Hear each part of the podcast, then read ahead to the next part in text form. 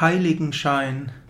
In der westlichen frommen Kunst, in der religiösen Kunst werden Jesus, Maria, die Engel und auch Heilige gerne mit Heiligenschein dargestellt. Der Heiligenschein kann einfach ein gelbes oder goldenes Licht um den Kopf sein.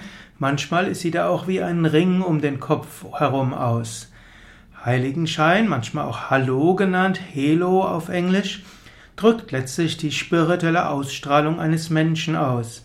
Im Yoga sprechen wir davon, dass Ajna und Sahasrara Chakra, also die Kopfchakras, äh, ein Zeichen sind von spiritueller Erweckung.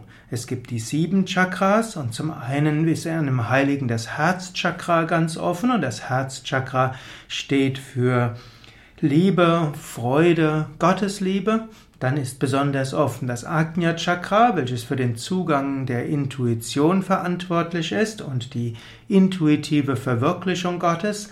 Und dann gibt es Sahasrara Chakra, Scheitelgegend, und dieses Chakra ist verantwortlich für die Gotteserfahrung im tiefsten und letztlich die Einheitserfahrung. Wenn jemand einen Heiligenschein hat, soll es heißen, dass gerade die höchsten Chakras offen sind. Im Patanjali Yoga Sutra heißt es auch, durch liebevolle Achtsamkeit auf das Licht oberhalb des Scheitels kommt die Vision einer höheren Wirklichkeit. Siddha Darshana. Siddha, S-I-D-D-H-A, Darshana, D-A-R-S-H-A-N-A, bedeutet also die Vision, die Verwirklichung der Vollkommenheit, der Vollkommenheit Gottes, der höheren Wirklichkeit.